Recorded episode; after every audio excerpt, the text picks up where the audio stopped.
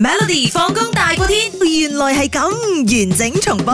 好，大家一齊猜猜啦喎！嗱，根據歷史記載啦，慈禧太后每一餐咧都會有大約一百零八道菜俾佢品嚐噶啦嘛。嗯咁、當中咧，佢最愛食嗰個 number one 冠軍菜係乜嘢咧嗯？A 麻婆豆腐，B 佛跳牆，C 雙皮奶，嗯定係 D 清燉肥鴨咧？ OK，我揀咗雙皮雙皮燉奶嘅，因為我覺得誒慈禧太后咧好愛靚嘅，咁佢成日要養顏啊、護膚啊，咁樣對佢嘅身體應該會比較好啲啦。好嗱，啊咁今日樣咧啦睇到好多朋友都有選擇啦，A、B、C、D 都有都有嘅，係咪 OK？我見到有鴨有 位人講咧，誒佛跳牆，因為有個佛字喺嗰度。啊 OK OK，好，聽清楚咯喎。嗱，嗯根據大陸嘅呢一個報導啦，慈禧咧佢每日嘅兩餐正餐嘅，咁、嗯當中咧誒每一餐咧都會有大約一百零八樣菜嘅。勁你諗諗啦，，一個人食咁多啦，肯定食唔晒噶啦嘛，係所以咯咧佢嗒下嘅都係啫黏下黏下係啦黏下黏下嘅咁係樣啦。嗱，慈禧咧對於美食咧係好堅持嘅，咁、嗯嗯嗯最愛嘅菜式咧其實有三樣、嗯 o k 嗯嗯當中包括咗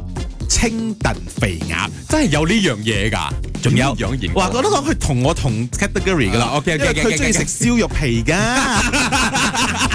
同埋咧櫻桃肉，OK，呢啊三道最有名嘅。 OK 嗱乜嘢叫做清燉肥鴨咧？係咯係咯聽講清燉肥鴨做嘅時候咧係最花時間同埋最費工嘅。嗯咁首先咧，佢要將個鴨裏邊嘅新嗰啲內臟全部攞走出嚟啦嗯。咁然之後咧，放喺誒好多香料喺個瓦罐裏邊咧嗯密封，然後要去醃製幾個鐘頭。啊再嚟咧，要將呢一個瓦罐咧放喺呢個大鐵鍋，嗯咁、要小火咧慢燉三日。